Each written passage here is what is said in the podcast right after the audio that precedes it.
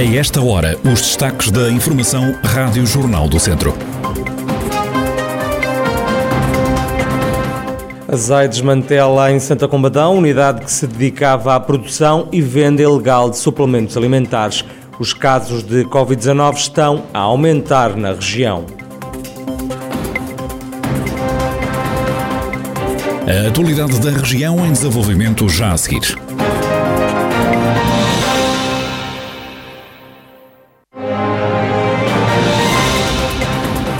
Noticiário Rádio Jornal do Centro, edição de Ricardo Ferreira.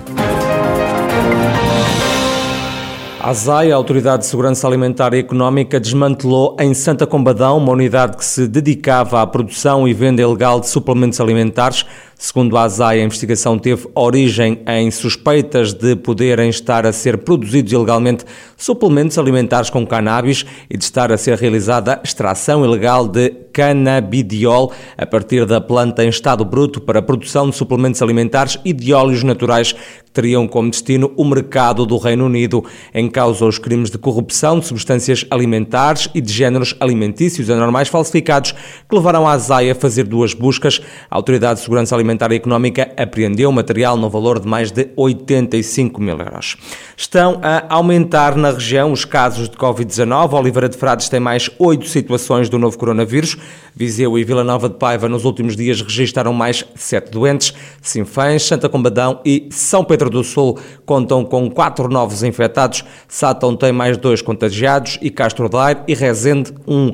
No total, e desde março do ano passado, na região já foram contabilizados 28.900 475 casos positivos de Covid-19, pelo menos 26.681 pessoas conseguiram recuperar da doença, a lamentar ainda 651 mortes associadas à pandemia.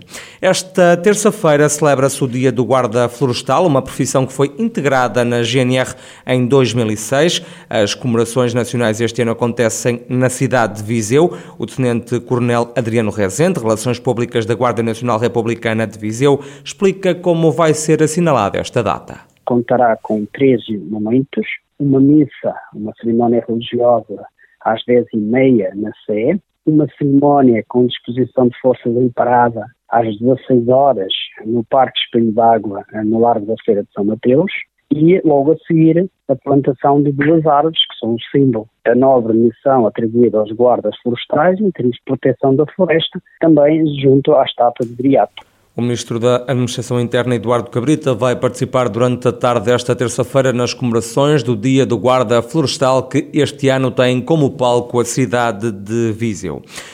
Nos últimos anos foram investidos nas antigas minas da ENU, Empresa Nacional de Urânio, na Urgeriça, em Canas Senhorinelas, 32 milhões de euros na recuperação ambiental do Coto Mineiro. Os trabalhos de remediação ambiental chegaram ao fim, mas a EDM, a Empresa de Desenvolvimento Mineiro, vai continuar a fazer investimentos na Urgeriça. É o que anunciou o presidente deste organismo público, Rui da Silva Rodrigues. Estamos a fazer sempre agora um conjunto de atividades eh, de, de monitorização, designadamente descontaminação de águas de mina nas áreas mineiras de radioativos, monitorização ambiental através de monitorizações do meio hídrico, análise de parâmetros químicos em amostras de água, análise de parâmetros radiológicos, radiológicos em amostras de água e análise de detectores de dosímetros de sítio. Os responsáveis da EDM, também do Ministério do Ambiente, foram ontem recebidos pelos antigos mineiros da Urgeriça com bandeiras pretas a sinal de luto e também com algumas tarjas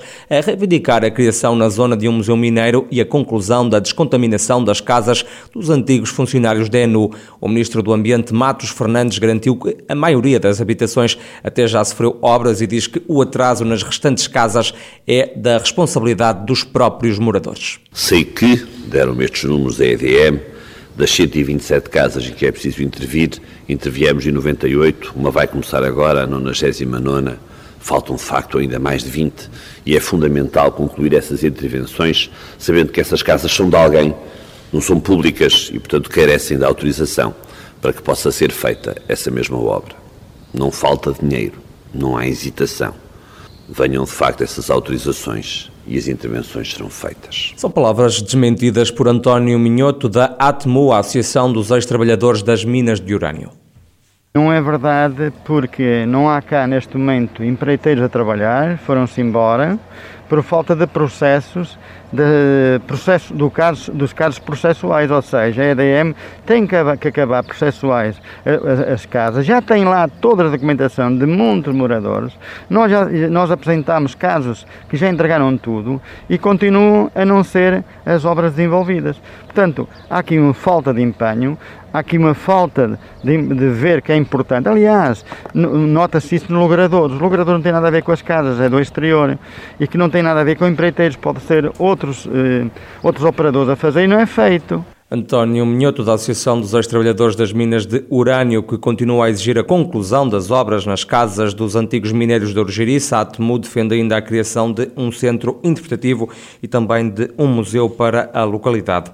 Mais de 300 pessoas trabalham numa das empresas tecnológicas em Viseu. Trata-se da IBM, que veio para a cidade há cinco anos. Tinha nos quadros, na altura, 120 trabalhadores. João Paulo Gouveia, o vice-presidente da Câmara Viziense, destaca a criação criação de emprego qualificado que coloca a cidade em bom plano relativamente ao resto do país. Quase 20 empresas tecnológicas se instalaram em Viseu nos últimos oito anos, criando um verdadeiro cluster nesta área tão importante nos dias de hoje. A criação de emprego no Conselho é fulcral para o posicionamento de Viseu, pelo que sempre foi uma prioridade deste Executivo. A verdade é que em oito anos captámos mais de uma centena de projetos empresariais investimentos superiores a 250 milhões de euros, nos quais foram criados mais de 3.500 postos de trabalho. Mais de 800 engenheiros se fixaram e trabalharam que vivem na nossa cidade. Não é por acaso que, segundo o Instituto Nacional de Estatística, entre 2017 e 2018, a cidade de Viseu registra um aumento de 435 euros líquidos no rendimento bruto declarado, coloca Viseu acima da média nacional com 103,16%. Cinco anos depois da inauguração, há agora 300 trabalhadores na IBM Softinsa em Viseu. Ainda pela cidade viziense, a ciclovia urbana que está a ser construída na rua Mendonça, junto ao cemitério velho da cidade, começa a gerar polémica entre os comerciantes. A pista para ciclistas vai nascer dentro do passeio que agora existe, encurtando o espaço para peões e também para as esplanadas. Márcio Pessanha, comerciante na rua, não concorda com a ciclovia conforme está pensada e diz temer que venha a haver acidentes. Não acho que seja o melhor espaço, porque existe um espaço é, sobressalente que daria perfeitamente para ser construída a ciclovia. Está ocupando um espaço que seja dos peões e hoje fica um espaço perdido onde poderia ter sido construído. Prejudica muito. Eu acredito que vai acontecer muito acidente entre os peões e os ciclistas, porque a ciclovia não precisava passar pela calçada dos peões. Não acredito na mais-valia, acredito sim no desenvolvimento, tá? A gente precisa, é, é bom para o meio ambiente, porém a obra poderia ter sido feita de uma maneira melhor. Os comerciantes já enviaram um abaixo assinado à Câmara Municipal. O vice-presidente da autarquia admite os constrangimentos que a criação da ciclovia urbana está a criar na Rua Mendonça. João Paulo Gouveia acredita que o bom tempo vai ajudar a que a obra seja concluída mais rapidamente. Devo, desde logo, despreocupar genericamente eh, os comerciantes e os habitantes, porque o município tudo tem feito para que esta obra tenha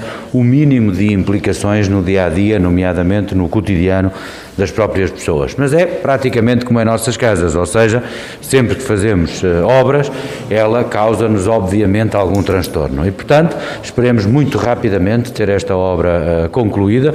Esperemos de facto agora que o bom tempo que vem a partir de hoje já permite estar em obra e até a própria aplicação de alguns materiais que é uh, apenas possível com um tempo bom, para que rapidamente possamos causar o mínimo de transtorno às pessoas. João Paulo Gouveia, vice-presidente da Câmara de Viseu, que defende ainda que a ciclovia é uma obra de futuro para a cidade.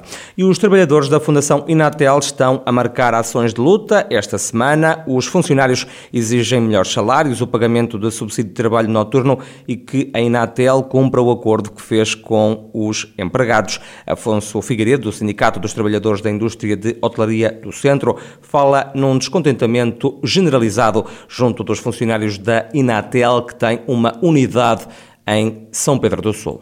Esta, esta semana de luta é convocada no seguimento da negociação do acordo de empresa com a Fundação Inatel no ano de 2018 e porque desde então a Fundação Inatel não tem honrado os seus compromissos, quer no que respeita ao cumprimento do acordo de empresa, nomeadamente com o pagamento do subsídio noturno a todos os trabalhadores a que é devido, não tem pago, eh, bem como com o pagamento do subsídio de turno. Há um descontentamento generalizado dos trabalhadores porque estes, nos últimos 12 anos, tiveram apenas um aumento salarial de 2% no ano de 2018 e, portanto, os trabalhadores da Fundação Inatel decidiram eh, convocar esta semana de luta eh, como forma de poderem aqui manifestar o, o seu descontentamento e o seu desagrado por, por, esta postura que, que, a, que a administração do, do, da, da Fundação Inatel tem vindo a adotar. Os funcionários da Inatel estão, nesta altura, a fazer uma semana de luto. Inatel que tem uma unidade instalada nas termas de São Pedro do Sul.